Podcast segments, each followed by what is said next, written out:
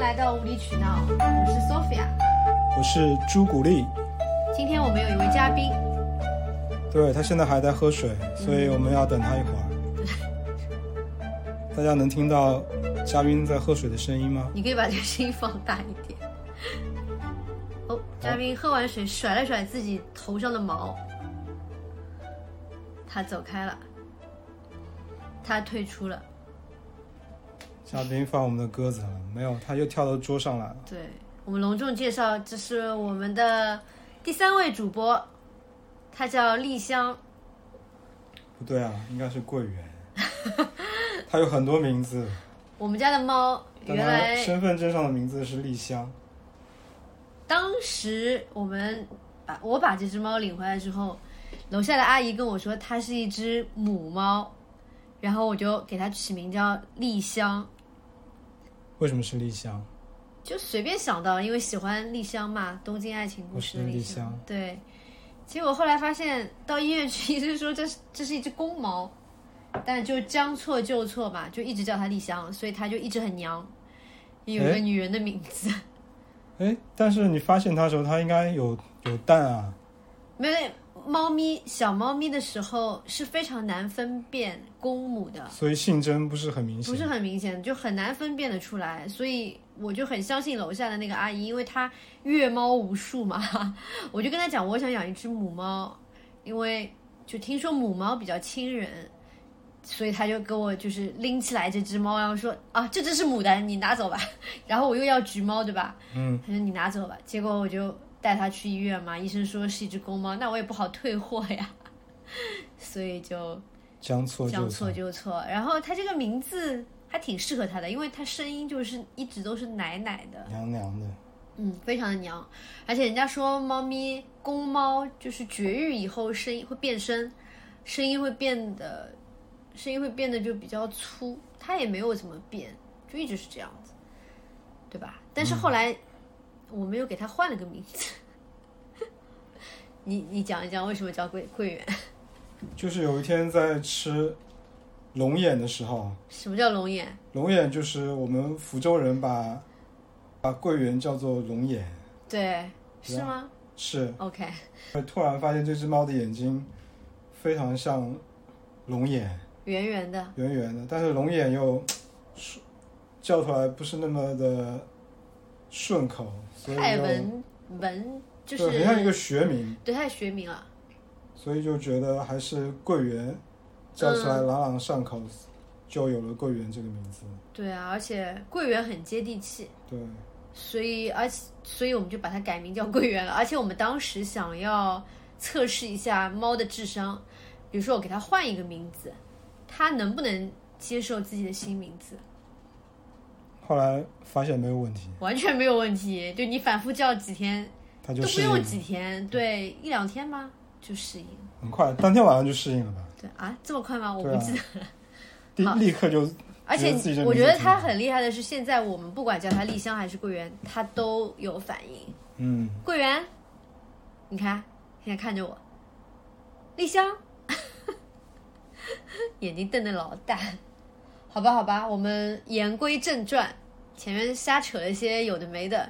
主要是想介绍给大家我们的一个就是家庭成员吧。我们家有两个人，一只猫。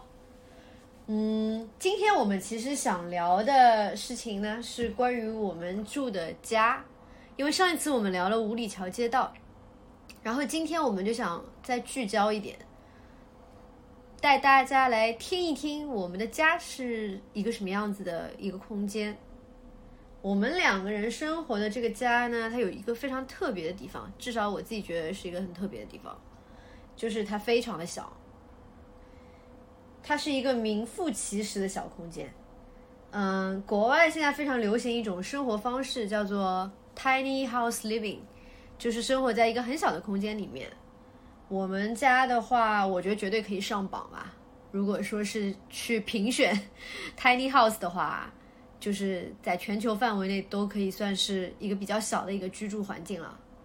那么有多小呢？我觉得大家可以现在在心里边猜一猜。我不知道从听众朋友们的角度去看的话，两个人一只猫居住的空间应该是多大才是合适的。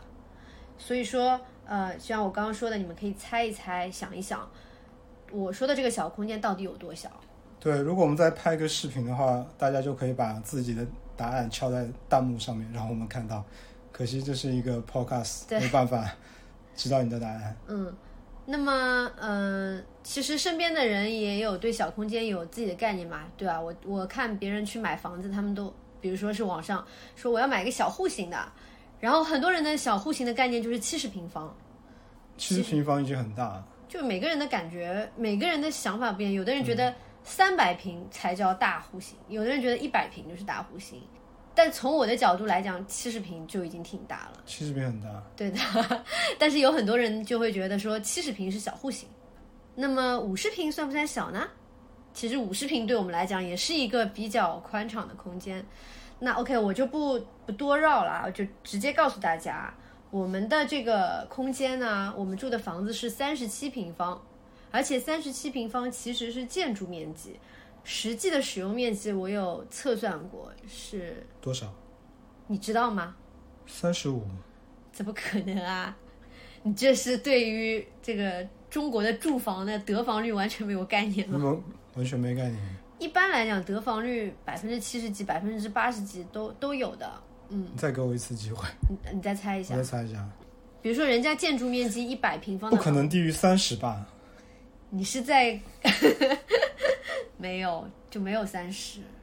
真的吗？真的、啊。OK，我们的这个房子的使用面积是二十六平方，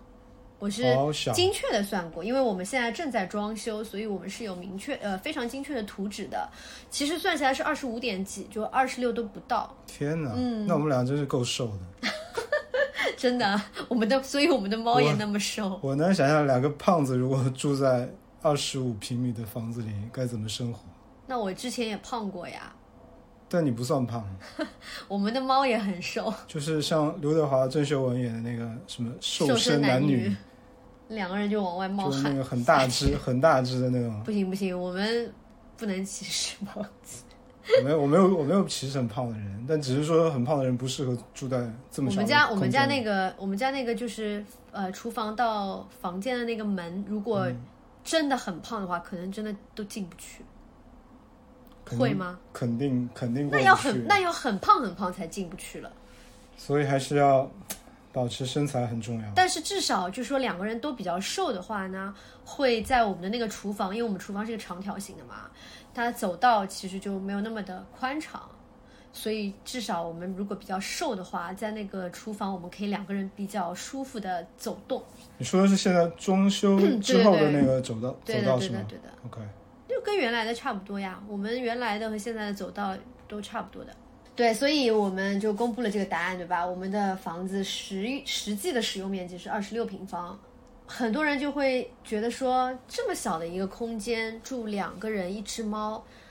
真的是太挤了呀。至少我的亲朋好友们，大部分人都是这么觉得的。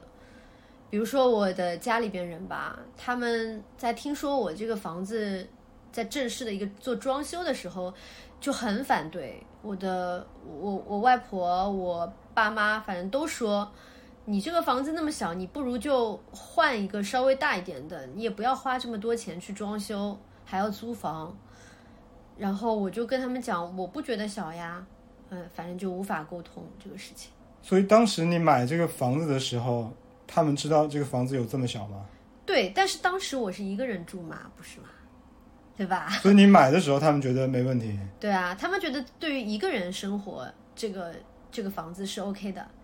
我当时也没有想到我，后面我们两个人还有一只猫，我们所以你会没想到说这个房子会多住进来另外一个人，对对对完所啊全没有想到。没有呀？所以你对家的构想就是只有你一个人独居，不是不是，至少在那个时候是这样的，就是也没有想那么多，就觉得那你说，是不是一个会做长长远计划的人？嗯，不太会。 你呢？我应该也不是那种人。对啊，我我就是随随机 应变，随缘是吧随波逐流，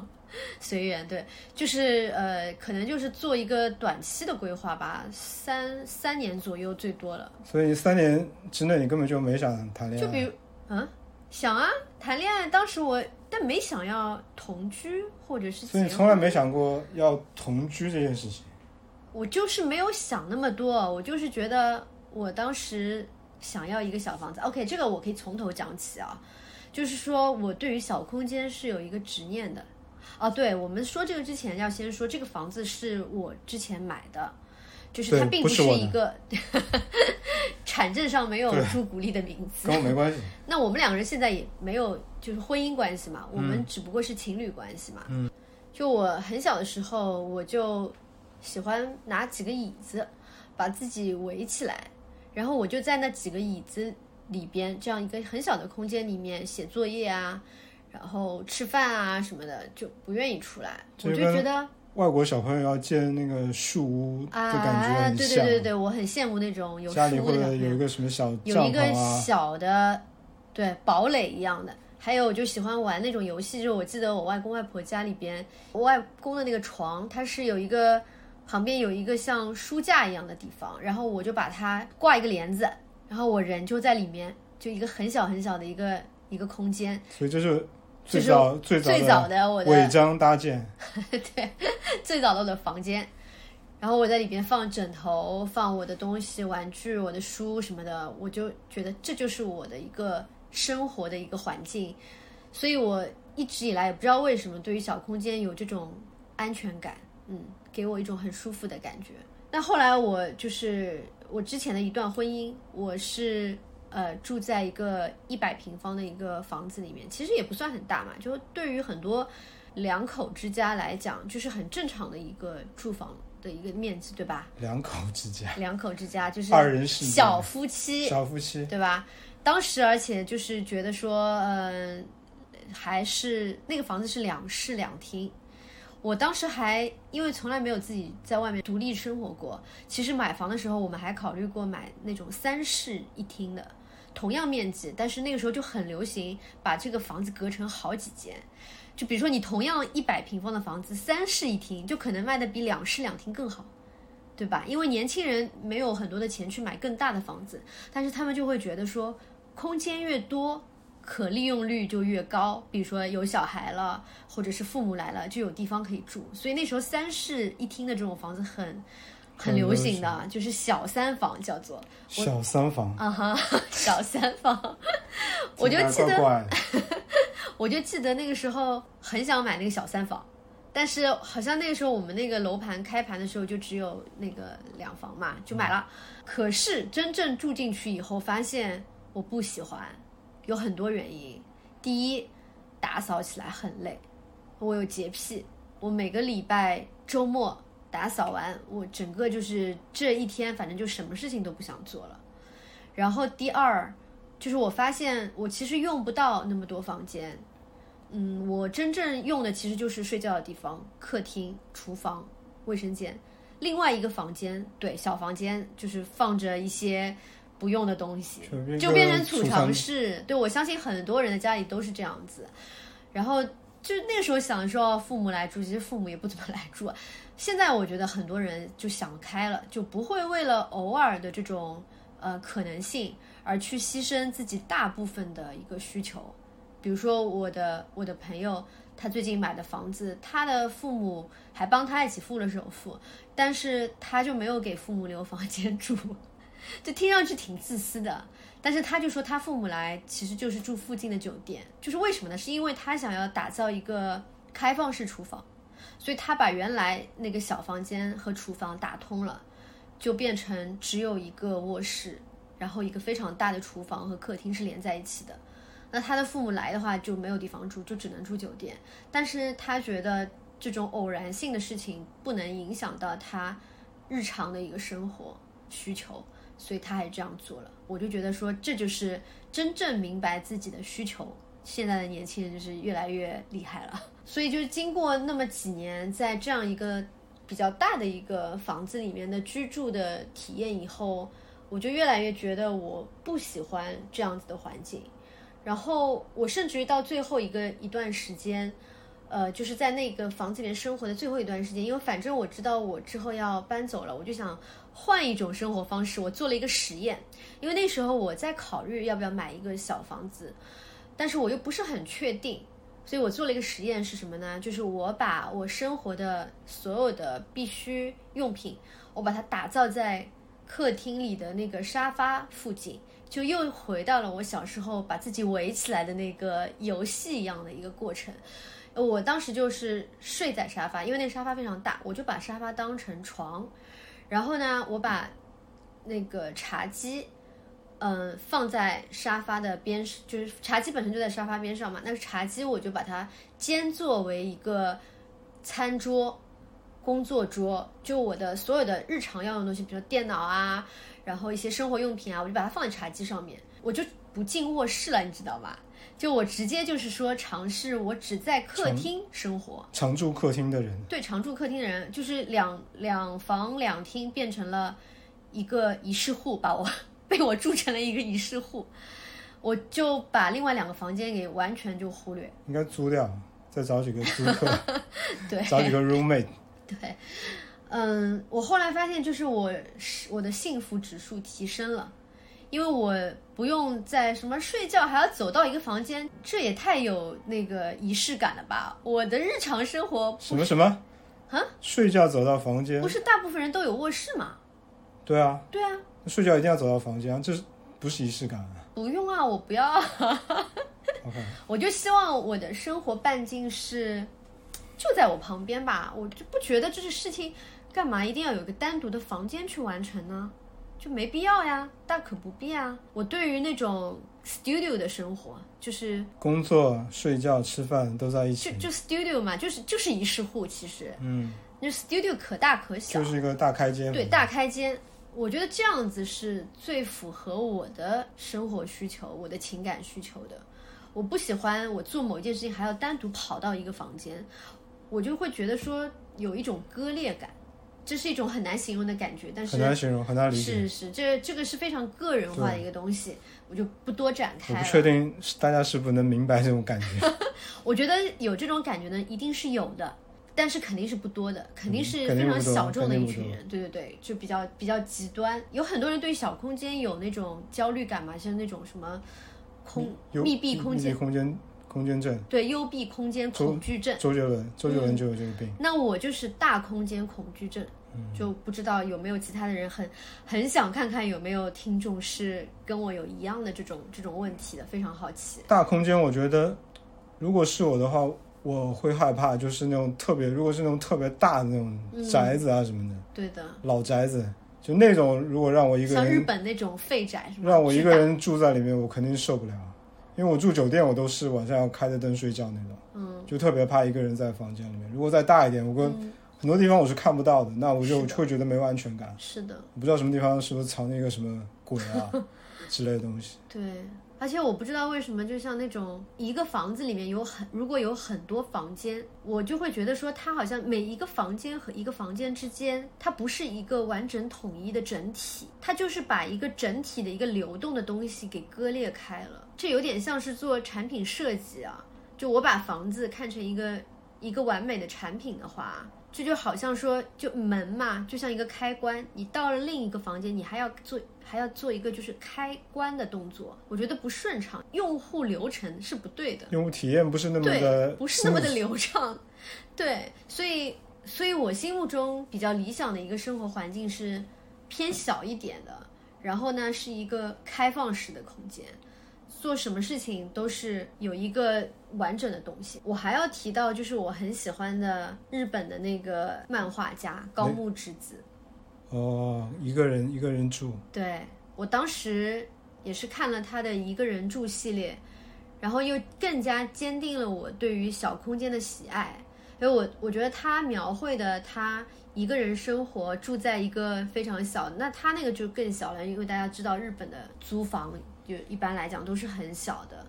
然后他那个就真的是房间进去就是一个厨房，然后直接就睡在灶台边上，那那个有点夸张，那个就是说对我来讲也是有点不能接受，因为卫生状况堪忧，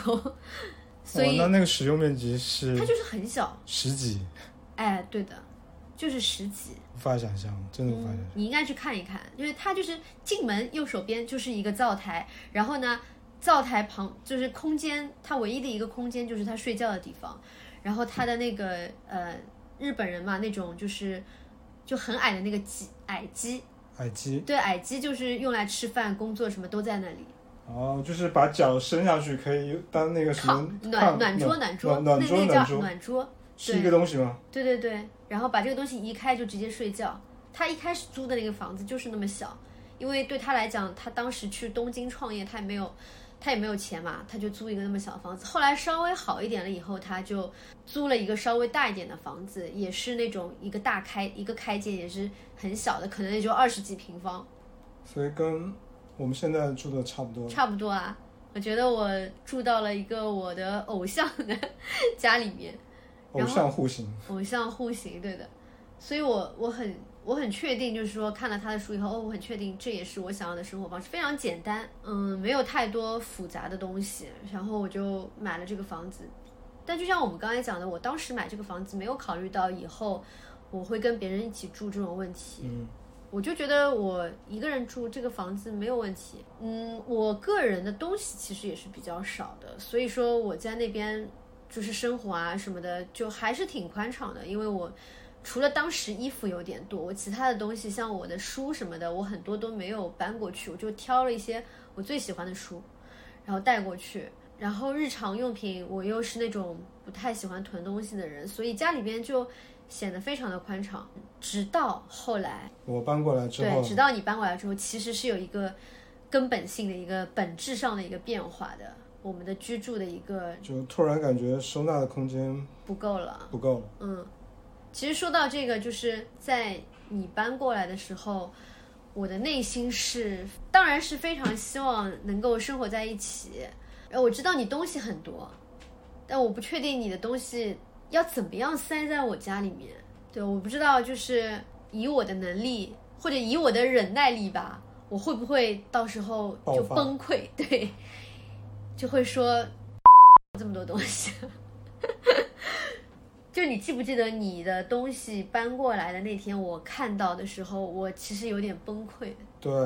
你记得啊？我记得，我记得，我记得很清楚。因为那天你是下班之后才回来的，这个我不记得了，好像是对，一个因为周早末上我搬过去，哦，早上我搬过 OK 去，然后搬家公司的人帮我把所有东西都搬到你的房间门里去，门口，已经搬到已经搬到屋子里面去了。嗯，是吗？然后你下班回来之后，你就发现整个客厅不哦不是客哦厅，哦就是你的房间就已我经这没个有房间嘛，对，下脚的地方了，啊就你的脚已经踩不进去了。就早上我搬过来的时候，我试着自己把很多东西放到可以收纳的地方，但是还有很多东西就是死活就收纳不进去了，放不进去，嗯，那我就只能把这些东西都铺在地上，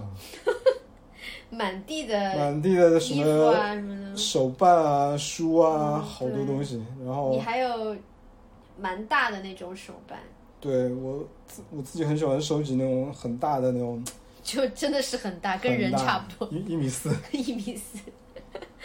特别大的一个 cos 的一个一个东西。然后还有很多鞋，球鞋。哦，鞋子超多，球鞋我最多的时候大概有几百双鞋吧，但是我记得你以前也租房子的时候，对吧？有给你几做了一整面墙的鞋鞋架，大概有将近两百双，有的。现在已经非常少了。对但是我搬到你家的时候还你是你有来说一说，你清点一下你当时的财务吧。除了那个一米四的大大东西以外，一米四的那我个们公先仔，说然后还有嗯衣服衣服大概有服大概怎么怎么怎么用一个容器来形容，就是反反正就是非常多。我我我觉得是这样的，大概是嗯、呃，你当时的那个衣服的量是一个超级大的双人衣橱，也装不满，超级大的双人衣橱装不满，还要装两个五斗橱这样子。因为你在租房子地方，你就是这样子安排的嘛。你当时有一个很大的双人衣橱，然后你当时还有被我塞得对，满还满的，有至少两个五斗橱的，就是其他的那种容器，对吧？然后全都是塞满的，还还还有很多就是摊在外面的，对就这么多一个男人的衣服，太多了。嗯，就我自己住的时候，我是没有感觉我衣服有这么多的，因为你但以是前住的房子比较大，对会比这个大很多。对的，然后现在搬过来之后就觉得实在是对怎啊么，塞，因为以前我放衣服橱子里如果没有空间，我还能就能把东西给塞进去，我现在是一点缝隙都都找不不可到。能的呀，你这个对容量就在那里。OK，这是衣服，然后书，书几百本，反正就是很多，特别多。对，很多很然多。后我还有很多那种广告的什么画册啊，就是都是我感觉你嗯是就个头是特别从大的那种书。对的，我感觉你是从一开始买书到后来，就是你没有扔过，应该我我没有扔过对，而且你是一路携带，就是从比如说你搬到这里，搬到那里，对就是对一对路对累积这样。 ，A B C D 就一直是的，跟一直跟着我，对就的就就不丢东西的，反正。对的，因为我也很多书嘛，但是我每一次搬家，我就会留在原来的地方，然嗯后就留就挑一些我最喜欢的，嗯，然后你就是一路累积过来，所以当时书可能也是那种像宜家、B 里的书架，就至少两三个要装满吧，我觉得可能都还宜家 B 里的书架是什么样子就我们现在家里边这些，就算一个， ？OK，我回头上网查一下，我已经不记得是什么 样子。因为你现在其实就装满了一个，这个已经是在你清除掉了大部分的情况下嗯嘛，那可能原来至少两到三个，然后你当时还有很多那个碟吗？是 CD 吗？还是 DVD？那没些有那些没有没有没弄有到我家里来，对，就提前处理掉了。没有那些，反正就是能能处理的就处理，就处处理掉理不了的就放在别原人来家里。呃，别人家里面，所以还有很多东西没有带过来对的。然后还有手办啊，就手除了那个办巨大的以外，对，还手办太多了。小的太多了，也是能装满一个书架吧？我觉得对，手办有几百个，大大小小的。装满一到两个书架，对，嗯我可以开个玩具店了那种。如果全部展示出来，我觉得至少是两个。但是有一些可能体积比较小的就不展示出来的话，还是比较好收纳的。对，还有鞋，就刚讲过了，鞋鞋太多了，对几百双鞋我已经处理了非常多了，但还、还是剩下很多。 ，sneakerhead 对，那会儿疯了，就是天天就潮人鞋头，不是就喜欢买鞋，我觉得就工作压力太大。对我刚认其识实好多好多时候买了鞋都不穿，嗯，都没穿过就嗯，但我刚认识朱古力的时候，我觉得他是潮人鞋头。太可 怕了。我们的相识就是在我为这个标签而感到羞耻。我们认识那天，就是都是去买鞋的嘛。对，我们俩就相识于 MX Day，然后都是为了去买 MX Zero。那双鞋我已经扔了，我也扔了还是卖了，我也不记得 了。但那双鞋还是蛮好看，蛮好看。现在想想还蛮好看，但我不会再把它买回来。反正就是可以想见，就是当时它是一个，也不是也不说当时吧，它就是很多年以来吧，就一直是一个爱买买买的人，也就是最近几年消停了一下。对，曾经的我就特别特别可怕，我就不想 说了，不想说了，一段黑历史。好吧，以后再找机会来说，对对对，先先先那个点到为止。反正就是一个没什么存款，但是有很多各种各样乱七八糟东西的人。因为钱都用在这个上面了对呀。那就刚说到你记得我那天就是崩溃的是吧？对，我啊我反我哭了呀，你哭了吗？我哭了呀， 我就是大崩溃啊！好吧，有可能是你记得的跟我记得其实不是一个点，你记得是有可你能搬进来那天，我记得的是在前一天，是一个周末，是东西已经搬到门口哦，了我。记得但还没搬进来，我记得堵堵在我家前一门个口。前一个周末是我把东西先寄过来，对，我我进先不买了去了我先买了一一些一次性的那些装衣服的袋子，不知道什么，反正很多很多东西在我家门口，我都进不去我家门。然后你在门口就哭了。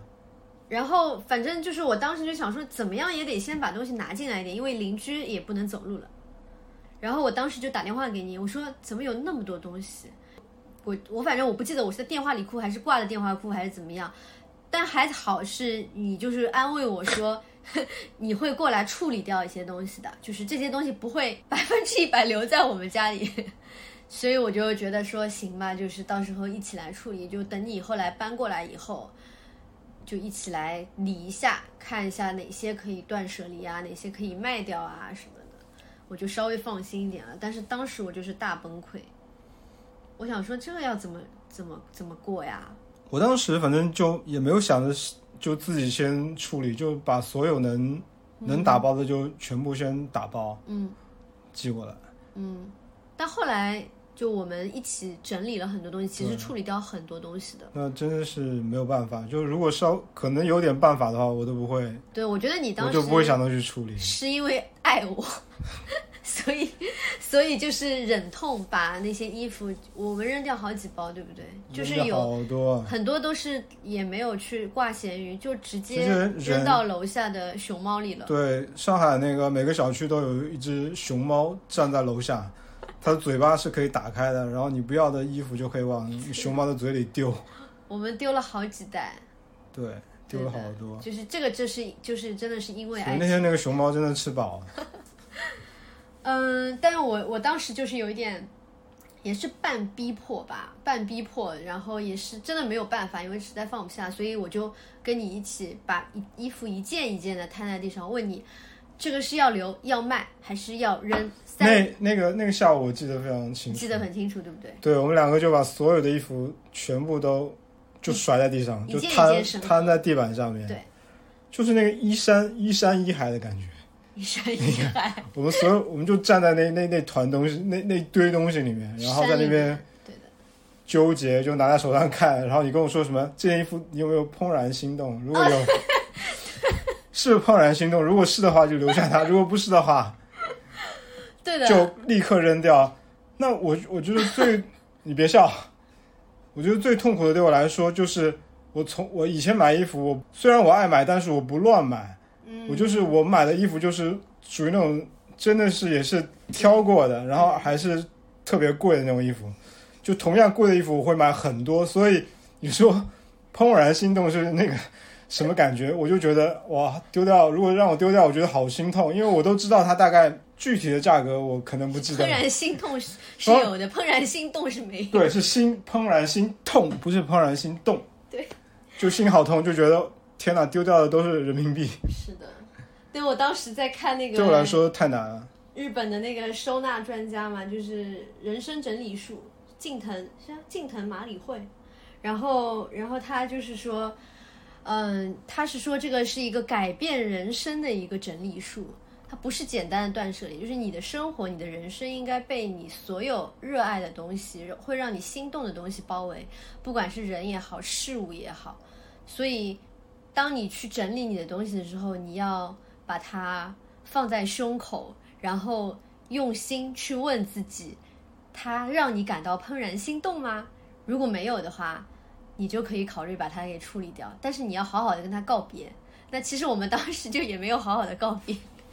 我记得我就就是粗暴的，对他特别粗暴，我就记得我把一一件衣服拿在手上，然后我要准备把它扔掉的时候，我突然又抓住了它，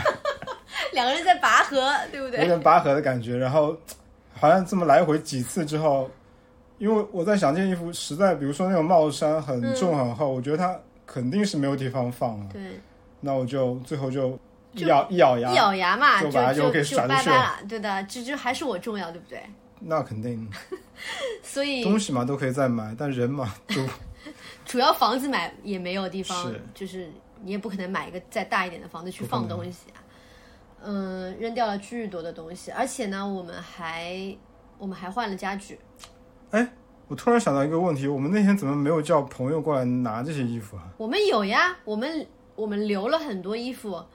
是给朋友去选的，你记得吗？但很多衣服我记得我们就直接就这么扔了呀。那是因为我也不记得， OK，算就了，没就关系。太多了，太多了。你太多就了算太给多了朋友，你你也太多了，就不可能拿完的。嗯后来我们不是留了很多很多好几袋衣服，就直接那种大垃圾袋装了满满的几 袋，然后朋友来也就挑一两件最多了，所以我看得上的衣服，别人都看不上。而且就是大家的 size size 也不一样都不一嘛，样嗯尺码不一样，对吧？就很难的，而且人家拿也不是，买也不是的，嗯，挂咸鱼，就我们就留了一些。其实你扔掉的也没有那种说很贵很贵的全部扔掉呀。你那些真的很贵的，你也后来就慢慢挂咸鱼卖掉了。嗯，就可能有一些也不便宜的衣服，的确是、的确是扔掉的。我们后来就接下来我们那一个月里面做了一个大事呀，就把家里所有的家具都换了，因为原来的那个衣橱也好，书架也好，都没有办法容纳我们的东西了。我们去了一趟宜家，嗯，换了个大衣橱。对，嗯，买了买了两个，新买了两个比利，然后就变成一个巨大的衣橱，呃，装装了装了我们所有人两个人的衣服。然后那个时候，因为我也在精简我的东西，因为我们东西太多，所以光他精简也没有用啊。那我也我当时已经经历了一个就是断舍离啊、极简的一个过程。我原来也是买买买很厉害，但我很舍得扔，所以我当时就扔的真的就是手身边我留下的衣服就是大概二三十件吧，因为我也发胖了，就以前的衣服的确也是穿不下了，所以我的东西当时就只在我们的衣橱里边占了一个小小的一个角落。其实衣橱大部分都是放你的东西，对，书架这种大嗯都是部我的分东也西是放你的东西。是然后因为我喜欢做手工，所以我是做手工的素材的确也不少。就我有专门的专门的一个就是抽屉柜去收纳，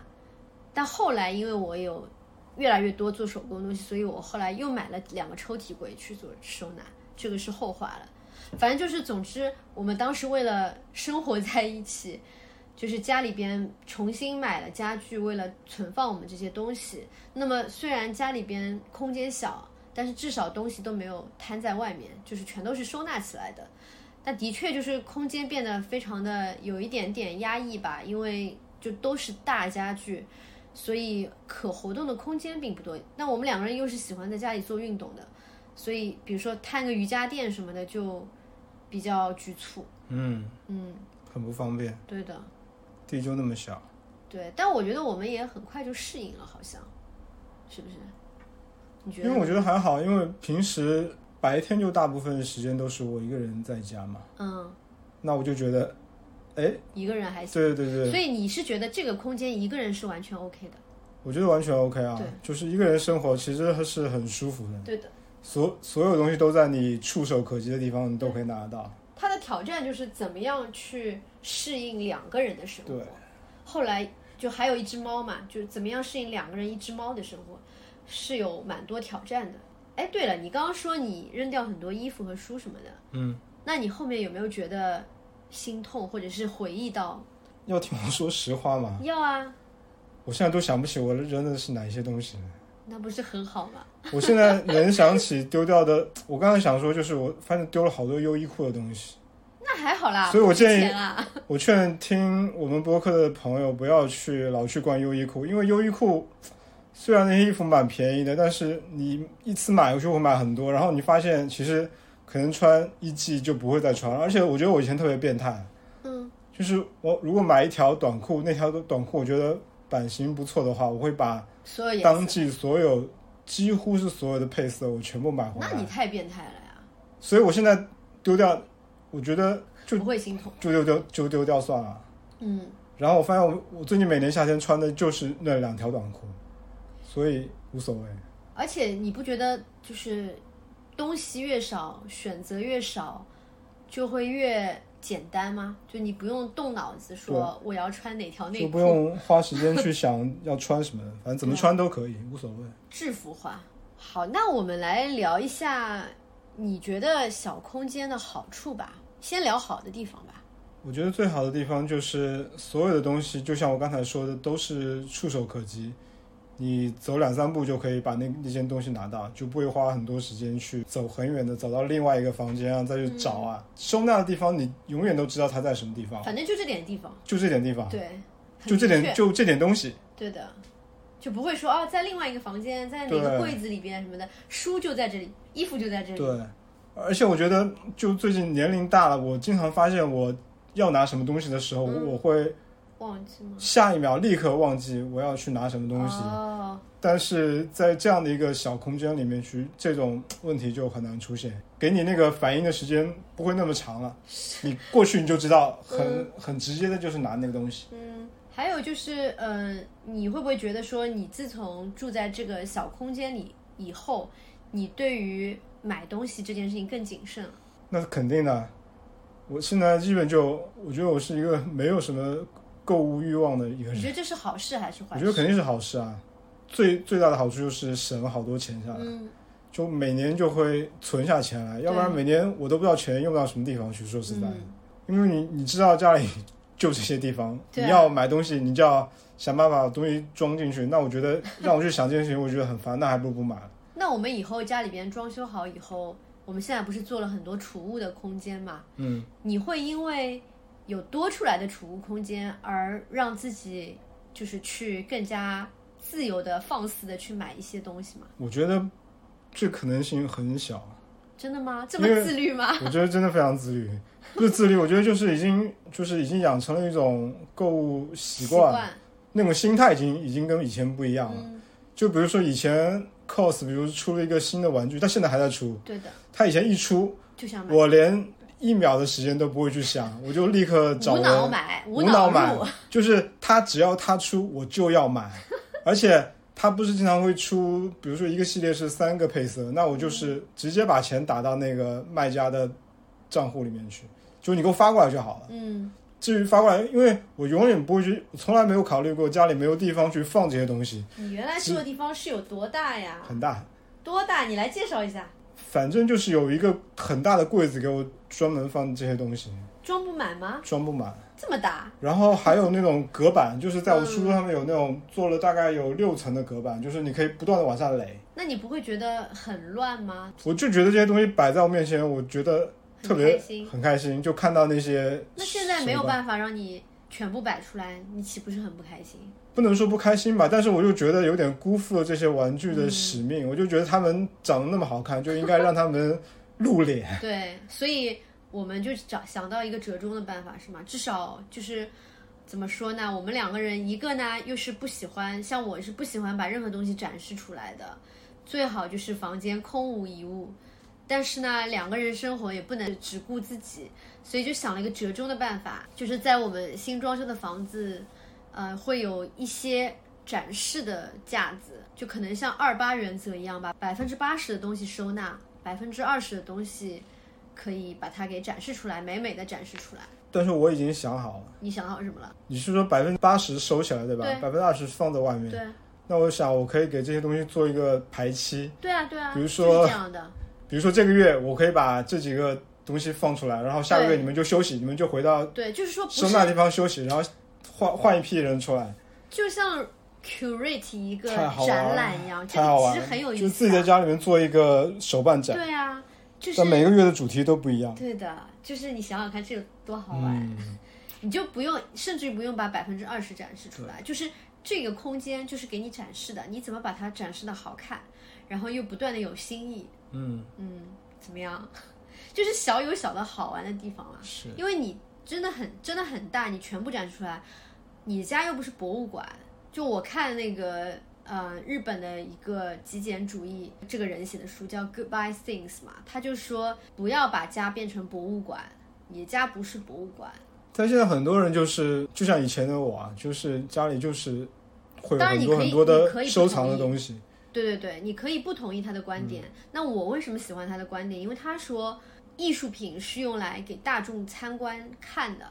就是它的它存在的意义就是在于被大众去欣赏，所以说它更适合存在于博物馆。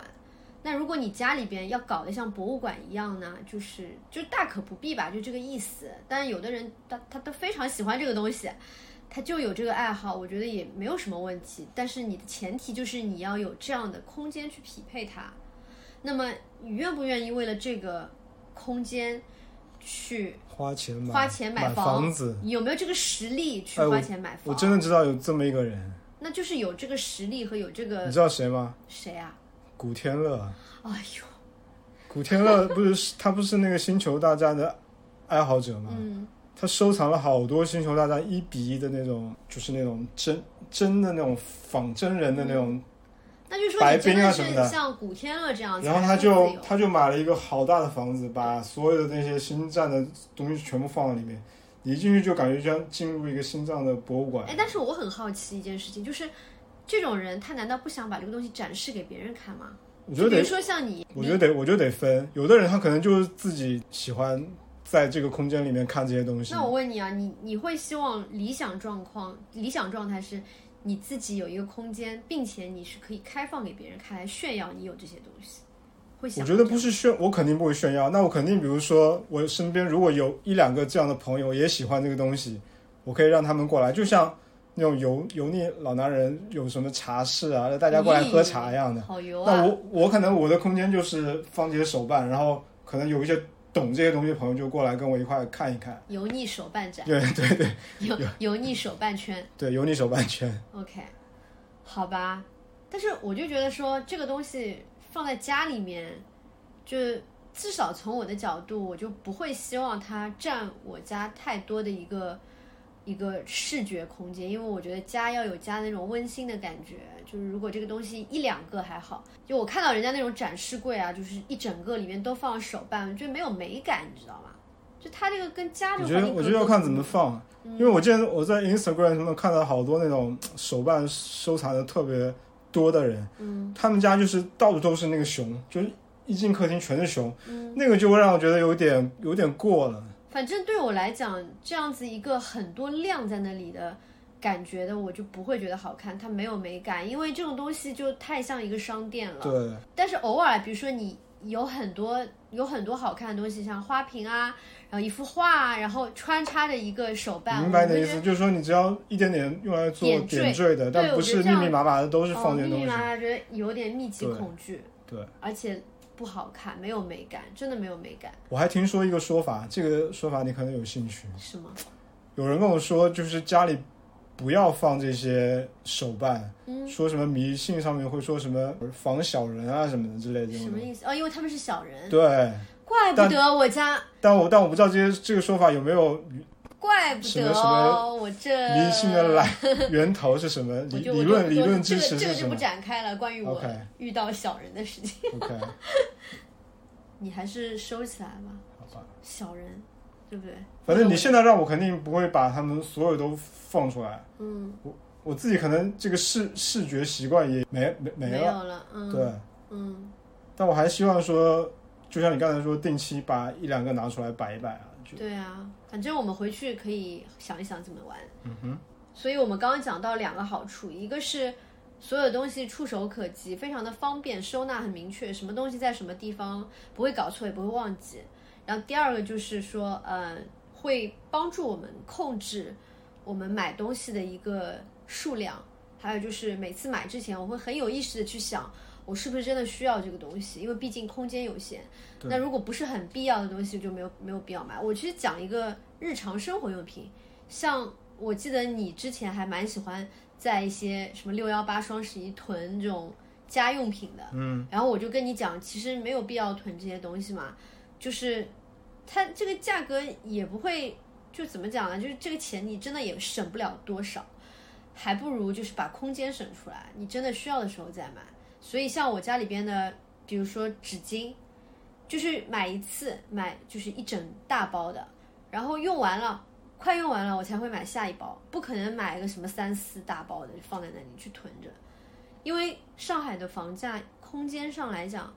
就是你一平方就是十万左右，对不对？那对我来讲，就是这个空间更值钱，这个空间可以呼吸，可以给我去放别的东西，就是让我有一个比较井然有序的一个收纳环境，对我来讲是更加提升生活质量的。所以很多人花钱买房子其实是在买收纳空间，本来就是啊，是收纳对，房子不就是收纳人和？这个其实大可不必，这这么多钱买了一个仓库，但但我觉得是分两种。如果说有的人喜就喜欢生活在大空间，像我们身边也有这样的朋友嘛，对吧？他就从小就生活在大的空间，你让他换一个小房子，他会觉得很嗯很不习惯。对的，很逼，很那个逼仄，对吧？然后如果说是这样的情况，我觉得是完全可以理解的。那么只要有实力就买大房子。嗯，但是如果说是觉得，哎呀，我要放很多东西，我要买很多东西，或者是觉得说买大房子才代表成功，或者有一种幻想，就像我当初买第一套房的时候，觉得买大房子好多房间有很多不切实际的功能才比较好，或者是买大房子才会以后生活更加开心，这个就是有点不理智了，就是要认清自己的需求。就房子的大小还是要配合自己的一个生活习惯。嗯，如果说生活习惯来讲，你真的没有需要很大的房子，为什么不把这个钱用来做，比如说养老储蓄啊，或者投资啊？为什么就是不要因为公众的眼光去觉得说要买大房子？就比如说我身边的人会跟我说，嗯，你去，与其我前面说我们家里边人说，与其你去装修房子，你不如去换一个大点房子。我身边也有同事或者朋友是这样跟我讲的，他们是没有恶意，他们是出于好心，因为从他们的角度来讲，他们觉得我住这个房子太小了，他们可能会想象我有多么的不舒服在里面，但他们无法想象的是我有多么的幸福，我有多么的觉得，也不能说很宽敞吧，就是绰绰有余吧。所以说他们的在跟我讲这些东西的时候，我我多多少少在情绪上会受到他们影响，但是最终还是要我自己来做这个决定，对吧？我觉得这个就跟跑了就懂一样的，就是你一定要自己住到这样的一个环境里面，嗯你才会觉，你才会体验到那个到底是什么样的感觉。是，就是如果我们一直在跟别人说住小房子的好，他们可能听了也不会有那种感同身受。我觉得我也没有在说住小房子好，我只是觉得说我们、事实上我们就是在住小房子，而事实上我们就是觉得好，或者说好大于不好。是，但是其他人怎么想，老实说我不 care。说实话，我不是很在意别人怎么想的。那我想传达的一个观点就是，你是喜欢住大房子，你就去住大房子；你如果是喜欢住小房子，非常享受，就不要被别人左右，不要觉得说人家就建建议你换一个大点房子，你就去就就觉得说我就要换了，没有这个必要。就这个不代表你成功，你有能力换大大房子，不代表你就必须要换大房子。我也觉得我完全有实力可以去换一个稍微大一点的，但我为什么要这么做呢？就是，而且我觉得从另外一个，就我刚刚讲到 tiny house living，从全球来讲，它是一个就像环保一样吧，是一个新的生活方式。就很多国外，因为大家知道，在美国啊什么，就很多人的房子就是很大嘛，他们本来人均居住面积就大，但是有很多人就主动选择放弃大房子，然后去搬到小房子，或者甚至是像房车生活，这是为了去体验一种全新的生活方式，去享受一种简单的生活方式，去可以更加的环保，更加的经济上可以就说节省。这些节省下来的金钱和时间和精力是可以用来做别的事情的，比如说你一周用来打扫一个大房子的时间，你剩下来你就可以享受生活。这个是实打实节省下来的时间。我就顺便就讲到，就是小房子对我来讲一个很大的好处就是打扫起来很方便，因为我就是有洁癖，我打扫房间必须做到一尘不染。那我像地板，我就是要趴在地上擦干净，不管是我也好，或者是我请我请外面的就是保洁也好，就是这样子的要求。那如果是大房子的话，那我相应的费用会上去，对吧？我相应相应自己的一个体力成本都会上去，我就觉得很累。但小房子我就轻轻松松十分钟、二十分钟，我就可以把它弄得很干净，所以它一直可以保持我很喜欢的那种小小的、温馨的、干净的状态。这是我自己最最喜欢的一点，对，我觉得以前住那个房子很大的时候，就不太想做卫生，是吗？对，嗯，很难很难很难有因那为个一动开力。始就觉得今天怎么做都做不完的感觉。但小的话，反正地方就这么大，你看到一个灰尘你就捡起来，现在反正很快家里边吸尘基本上都是很你来弄，因为你也不会觉得你没有说觉得做保洁是一个压力，就做家务就是随随手就可以把这个事情给做掉。对的，因为大的时候就是你一开始了，你要把它真的好好的做完，那啊就可是那实打可实那的一可个小费时时间吧，了，对吧？一个小时、两个小时太的费时时间间。了，对的，没没有人爱做，没有人人爱爱 做家务。 enjoy 做家务这是件的事情。像比如说我除夕大扫除，我就是彻彻彻底底的大扫除，基本上也就两三个小时最多了，就把说家在小房子里，对，就是就是彻底的那种，就换床单，然后那个所有的卫生死所有角，卫生死角全都要刷马桶啊，刷浴缸啊，所有的水槽啊，然后就洗衣服啊，就所有这些加起来就两三个小时。但是大房子的话，就是可能真的要一整天。以我的这个清洁标准的话， 真的要一整天。你觉得还有什么啊、呃我没有讲到的小空间的好处吗？我觉得还有一个就是冬天小房子会觉得特别暖和，嗯，我不知道为什么，就是可能就是就小呀，就小。对。然后暖气一开就瞬间就热了。对啊，因为越大那个就越冷嘛。你在一个空旷的大厅里面，冬天肯定冷死呀。特别是上海这种对啊，阴冷的冬你天，想嘛，就是墙等于帮你把温度都保 保温保在里面了嘛。所以我们新房子哦，不是新房子， 新装修也没有装地暖，因为真的是小到也不太需要不需要装地暖了，就冬暖夏凉吧。还有一点对我来讲是好处啊，但是有可能对你来讲不是好处。就是我觉得小房子的另一个好处是，呃，交流上面更加没有隔阂。对你不用吼嘛。如比如如说果是吵架，比如说两个人吵架了，就是你不会看到有一个人跑到另一个房间去跟你冷战，冷暴力，对的， 就你们两个反正就在这个空间里面，你就必须得把事情给说清楚，总归就是要碰到的。但但不可以离家出出走吗？可以啊，摔门就走啊？我好像也摔过， 但是至少至少就是你回到家里以后，你也没有地方把自己关，你关厕所嘛，也关不久，所以我觉得这是一个蛮微妙的地方。还有就是日常生活中，就我不太喜欢两个人。我喜欢两个人各做各的，互不干扰。但是我不太喜欢两个人就是在各自的房间，这样感觉距离感又太大了，就好像不太符合我的就是相处的一个喜欢的方式，所以一个大通间的话，就是两个人可以互相在干自己的事情，但但呃彼彼此此在在干自己的事情，但是如果需要跟对方说个话什么的，就吼一声，很方便，也不用根本不用吼啊，对不用吼直就直接直接说就好了，就拍一下，拍下就好了。对，所以这是我喜欢的另一个点。但对你来讲，因为你也跟我讲过，你会希望在工作的时候有一个独立的空间。就虽然晚上我不喜欢工作，但是有时候我还是会想写点东西。嗯，那如果你在旁边看剧，或者在听音乐，嗯，或者在听什么东西，然后你有没有佩用耳戴机耳机的习惯？哦，此处可以植入一个耳机广告。没有没有没有，不要不要不要哦 不要！就如如果你，我发现你是没有主动戴耳机的习因惯，为你没有跟我讲，你觉得我吵到你了呀？因为我觉得这是两个人相处的基本礼仪，所没以有我就啊没有提醒你。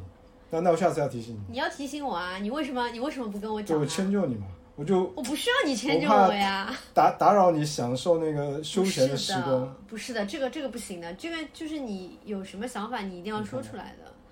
你不说我怎么知道就所呢？所以，经常你我在写东西，然后你放放出声音，我就觉得好吵。但是我就像我刚才，我又憋着不敢说，就哦，那这样不行的，你肯定要说东呀。西就那完全你写还有写不下去。那你还有什么对我不满的地方没有说的？你赶紧想一想，另另外一个不满你知道啊，什么东西啊？就是早嗯不上知道上厕所的时候。就是经常我上厕所的时候，我刚刚进厕所，我刚刚要拉屎的时候，我刚刚拉了第一团屎的时候，然后 Sophia 在外面敲门说好了没有？：“好了没有？我要上厕所。我要上厕所。”我心里就想：“我的这个问题，这个问题我这个事情已经发生了，我已经不记得发生过多少次了。十几二十次吧，而且有时候我在上厕所的时候，我还特地会问 他说：“你要不要上厕所？”然后你跟我说我不上，我说你确定你不上吗？然后他说我确定我不上，那我就非常放心的把我的括约肌给打开了，嗯我就嗯坐到马马桶上面去了。嗯但是同样的事情又会发生，可能一两分钟之后，嗯马上门外又响起了熟悉的敲门声，嗯嗯，就我是什说么时候敲门，我都直接吼吧，反正就说我就说好了没有，我要上厕所就好了。没有，那我真的超崩溃，我因为特别不喜欢我在上厕所的时候别人被别人打扰，我觉得那个体验太不好了。所以呢，现在我总是在你上班 之后，我我确定你从电梯下去之后生物钟跟我岔岔开，岔 开，然后我会，我喜欢在家里把自己脱光了， 进厕进厕所，你好可怕、嗯啊。对，这就是一个习惯嘛。这个我要解释一下，啊，就是你上厕所时间太长了。其实也没有啊，我我的认知里边，上厕所是件非常快的事情，就是嗯哗啦一下。对想到了就去做，然后马上就做完那件事情，就它是一个。但是我觉得我的生理特点就是这个样子。对，我知道，我一开始我并不是在里面做，但是 并不我没有产出，但是我是一直在产出。好可怕，这是我以前没有遇到过的 OK 就是我跟比如说我跟我的父母相处，跟前夫，嗯跟什么。跟同学之类的，我没有遇到过像你这种生物形态的人。后来我听我朋友讲，她也是这样子的，是个女生，然后她跟她老公就是完全是我们两个人的对照，就是反反一反。就她老公是像我一样，就是很快，然后她呢很很要很长时间，所以她经常就是上厕所上到一半的时候，她老公会打断她，就让她很崩溃。所以她也养成了每一次进厕所前都会反复确认跟但她是老反公复确认也没有 用啊。那我就不知道了，反正他就是说也是反复，总比不确认好吧？对比如说总比你不确最认近好跟我问我的时候，我就告诉你我要先尿个尿， 我要先怎么怎但么是但是如果你在家里的话，我还是进去还是会非常的提心忐吊忑是吗？提心吊胆。但如果你我就知觉道，得我就很害怕，我正在产出的时候，嗯嗯，外面又所以最好的就是说我把我的生物钟是一个比较固定的，然后你 就跟我岔开就好。啊如果我的生物最好钟是这样子被打乱了，我今天的时间不确定了，那么对有可能就是你在上厕所的时候，我也想上厕对，因为我我觉得这件事情会影响所，我所以，建议大家会影好响我一天的后续的安排。就是相处的话，生物钟很重要。对，是因为吧我早上我我不喜欢晨跑，也是因为我必须要把这件事情给办了。做掉之后，我才能去跑步，嗯就是很放心的去跑步。但是嗯如果这件事情没有做好，我可能一天我都觉得最重要的一件事情没有没有没有完成就。是之前有几次你在厕所里面，然后我就急急着想上厕所，我那个时候就想说，如果你再不出来，我就要用猫砂盆 了。我没有办法，我只能用猫砂盆。就是我其实在想说，猫砂盆其实是一个不错的第二个厕所的替代方案。嗯哼， 哎，我们为什么说到这个？这这个很重要，我觉得就说到你对我还有什么不满的地方，就说到这个了。没有啊，我觉得如果你的如果你的家庭的使用面积就这么小，然后你只有一个厕所的话，然后又碰到这样的一个两个人的上厕所的生物钟有有有矛盾的话，那就是一个很大但的这个问题。就是大部分的家庭都是一个厕所嘛，嗯哼除非就哪怕比如说像那种，嗯，一百平的房子，也不是每一个都有两个厕所的。像我爸妈就是有两个厕所，因为老人真的是不能抢厕所，嗯就可能真的拉裤子上了。所以说，我觉得年纪大的人两个厕所是非常必要的。我们这个年龄呢还能忍，实在不能忍就用猫猫砂盆，但年纪大又家里没有猫砂盆的人，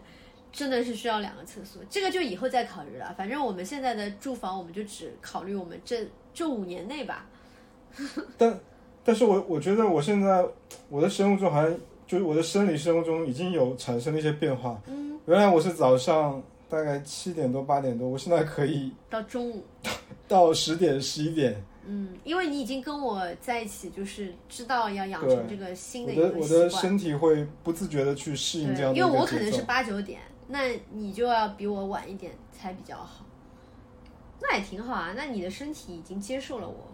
对，再慢慢的形成一个新的一个、一 对啊个一个循环吧。对啊，而且你看，你这两天上厕所之前，你问我，对吧？我都跟你确认的很清楚，我没有我没有出尔反尔，对不对？但万一呢？我最近我最近觉得我的生物钟也很也很那个 OK 规律啊就不会。 然后呃，坏处再说几个吧，有猫呀，有猫的坏处猫呀。太烦了，嗯，就是有猫的话呢，晚上睡觉猫会就很跑吵，猫会跑酷。对，而且我们没有一个单独的房间把它关在里面。哎，其实我们现在这个租的房子是有一个房小房间的，我们为什么不把猫关在里面呢？因为就害怕它关到另外一个空间里面，它就会，我不知道会不会影响它的心情。我不知道为什么我们没有在一开始就把猫砂盆哦，因为我们、对啊因为我们这个房间平时是关着的，是，那如果说把猫砂盆放在里边，它就没有办法在白天上厕所，对，门关着的时候上厕所，就导致我们晚上睡觉也没有把它没有办法把它放进去，所以其实这是一个，嗯，我也不知道是不是我们一开始考虑对不周，就我是们一开应该始就要养成的一个习惯。呃你但这个现在门很容易自己关上，就是如果说不小心关上，它要么被关在里面，要么在外面上不了厕所。而且而且你想，他在已经在外面就相对大一点的空间里面养成了那个活动的习惯，然后他晚上在那个小空间里面，他哎如果觉得很不爽的话，他会他会被挠门。有可能，但是它我会觉得叫，你就把它坚持关一个礼拜，它可能就习惯了。我想到一个办法，就是我们再买一个猫砂盆放放在进小去房间。对，我觉得这个不 work 的，为什么？它就是要这个味道，铲一点里面的屎扔进去就好了呀。太恶心了。你觉得？我觉得猫可能只能，我不知道，我觉得它应可以该的只能适应一个猫砂可以盆。的，可以的。像那种多猫家庭，他们都有好多猫砂盆，然后猫都会就是不一定只用一个的，会多会用好几个的。我觉得这个事情我们也可以考虑，但是但我们在这边也就在做再租个半年，那我们回去以后就还是没有办法，就是这是一个无法避免的事无情法。避免我们回到我们现在在装修的房子以后，那我们晚上睡觉就肯定还是像现在这样子，我是要戴耳塞的，对吧？我现在就是要戴耳塞，不然的话它跑酷啊、爬猫砂啊什么的就吵醒了。我不知道你是怎么做到不戴耳塞还可以一直这样子睡的？我就随随缘啊，那你会被它吵醒吗？会啊，那你会那怎么办呢？你吵醒，吵醒之后我那你睡我眠好还行，我还就是可你可以马上再睡着。对，可能也就最多也就十十几分钟就就继续能睡吧。那那还但被它吵醒那下真的很烦。那你又不肯戴耳塞，对我我记得以前我们不是有个书架嘛，对它晚上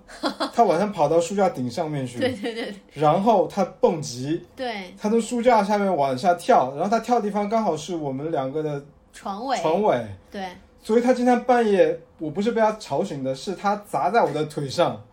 高 高空坠物，我真的好 气。我然后我特别怕他把我的脚给砸伤了什么的，因为啊我对那不个是时在候训练嘛。对，啊我说我要是不能参加马比马拉赛，松。我就把你给揍死。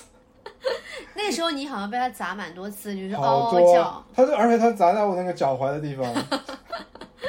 为什么不砸我的脚，正好砸你的脚？我不知道。还有一个，我觉得还有一个不好的地方你，说就是我们两个以前不是两张大桌子并在一块儿嘛，啊，就是我们永远没有面对面吃饭的对这件对这个这个画面，是的，除了在餐馆里面。对在家里，我们两个永远就像同桌的你，就像对，在学校吃饭一样。包括现在也是包。括现在也是，我对们俩永远是一个人坐在左边，一个人坐在右边。其实我觉得也没有特别不好，但是我们也想，就但是我夹啊菜也不不方便啊，因为我们两个都是右撇子，哦，都是右手，也是所以经常会我碰没有在一想起。到，啊，对，有点不方便，就还要碗移来移去，对对吧？是的，是的，还有什么坏处？我自己觉得没有什么坏处没有什么了。坏处。我觉得就是真的是对，好处多多，我现在在想一件事情，就是我希望，理想的生活方式吗。嗯对，就是四个字：你说拎包入住。怎么理解？就是去哪里生活都都是有一个包，就拎一个包。你就可的以意思是说把你的物品精简到一个包对，我觉得这是我的终极的呃？Man, 一个 you have a long way to go。 Yeah，这是我的一个终极的生活的理想吧。我觉得如果到那个时候，我就觉得我应该是一个特别自由的人。那你看一下那本书啊，Goodbye Things。但我觉得我现在做不到，不可能，那你看一下嗯因也为是，我现在我一个包里面，我 能我能想的要装的东西已经不止一个包了。 OK，那我觉得说你你既然有这个想法嘛，那你可以去，就是像我说的，你可以看一下那本书，就是它可以给你一些灵感，或者给你一些激发你的一些行为吧，因为它真的就是做到了拎包入住。这也是我的终极目标，你知道吗？我们当时搬到这个现在租的房子嗯来，我们不是就是打包了很多箱东西嘛。我当时就想说，我再搬回去的时候，我希望我只有三箱就可以搬回去。但不现在可想想不，可也许能还是做不到不。可能，我是说我自己的东西，没有说你的，你是肯定做不到啦。嗯我你肯定要做十不到箱。 嗯，我自己的东西，我觉得我我想三箱就能够做到。我现在不是很确定，因为我今年衣服买的稍微有点多了，但我其他的东西就真的是精简啊了，因为我当时搬过来的时候，我又送掉很多东西，又处嗯理掉很多东西，我自己做手工的东西，对吧？我就寄嗯给很多人啊，所以可以试一下，就是挑战一下。我觉得至少这次搬回去，我们看看能不能东西比上次搬过来要少，你觉得呢？我觉得可以挑战一下。可以挑战一下，是吧？就是一步一步来嘛，但但我们家已经有一个，已经有一只猫实现了这样的一拎个包入住。对，拎 拎猫砂盆入住，我们家的猫是不是最东西最少？ 就是它没什么东西啊，不是就就没是东西啊。当然不能跟人比对啊，啊就是跟其他的猫比。但是觉得它就很羡慕它呀。我们有点虐猫哎，因为没有，我们没有给他买那种很多他的不，需要了，就玩一个什么，天玩天一待个在什么面包扎面他包的天那天个有小吃绳有子，喝，怎么说一个很舒适的环境对他来说就已经足够了。 但是人家都会给猫买很多玩具什么的，我觉得他真的不需要。我们经感常觉买买了面包就是他上面那个把面包那个晶晶的那个 东西， 就是他它超它喜它欢，可以玩，可以玩几天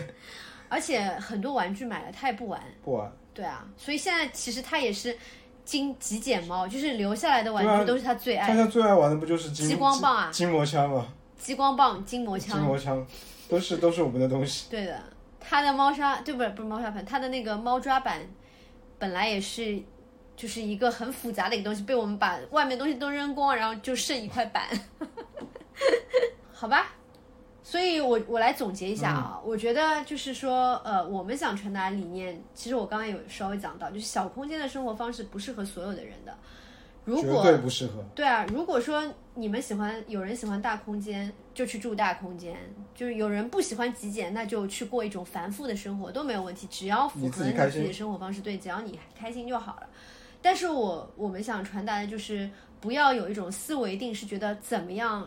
就一某一定要种对某一种标准就一定是对的，比如说社会上觉得房子越大越好，对，就是这个就代表了一种成功也好，代表一种幸福也好，就是这个是绝对是我们不认可的就价值观。是还是为为自己而活吧，不要活在别人的对，不要活在世俗别人的的。期待里面。如果说你喜欢，哪怕你想住房车生活，只要你的生活伴侣同意，或者你是单身，你就去做。 Just go，对，如果你觉得大城市不好，你想住乡下、田间、乡野，你就去住。我要回福州了，我不想住在上海了，真的假的 啊？压力太大了。放屁！我们家好大， 没有， 再见。对啊，如果如果你不喜欢买房，那你就去租房。如果你觉得就是呃，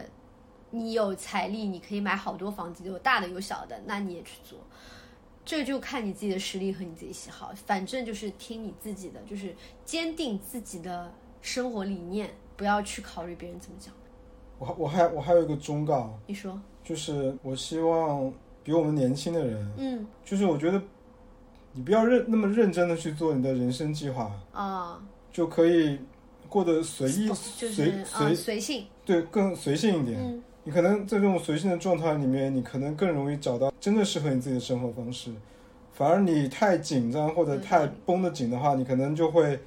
被很多外面的声音所干扰，去影响你做你的决定。对的。就比如说我当时买房子，对吧？就对，只考虑只是说一个哦，我现在一个人，我就这样，我不会考虑以后怎么样，以后的事情以后再考虑对吧。我现在这么这么说，就是从你的这个故事里面突然有了一对些啊，感嗯悟吧。还有像一些年轻人，可能他们第一套房就是觉得说我要一步到位，以后有小孩什么，其实没必要。没就必是要你现在怎么样的生活状态，你先满足了你现在，现在过得开心，当下活得幸福下一步也不会是最差重要的。对，以后的事情真的可以以后再说。对，我觉得你当下不开心，以后必然也不太会开心。对啊，一我觉定得的一。定要让现在当这个下不开心，不会有一个好的结对对果。对对，嗯，好吧，好，就这样，那今天这期节目就到这儿，谢谢无大理取家。闹和你下期再见，拜拜拜拜。